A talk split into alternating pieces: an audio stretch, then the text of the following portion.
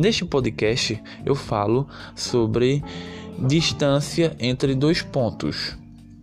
Considere dois pontos P1 e P2. P1 possui coordenadas x1 e y1 e P2 possui coordenadas x2 e y2. A distância entre esses dois pontos é dada pela seguinte fórmula: distância entre os pontos P1 e P2 é igual a raiz quadrada de x2 menos x1 ao quadrado mais y2 menos y1 ao quadrado. Espero que anotem tudo para é, terem uma melhor compreensão. Muito obrigado, até o próximo conteúdo.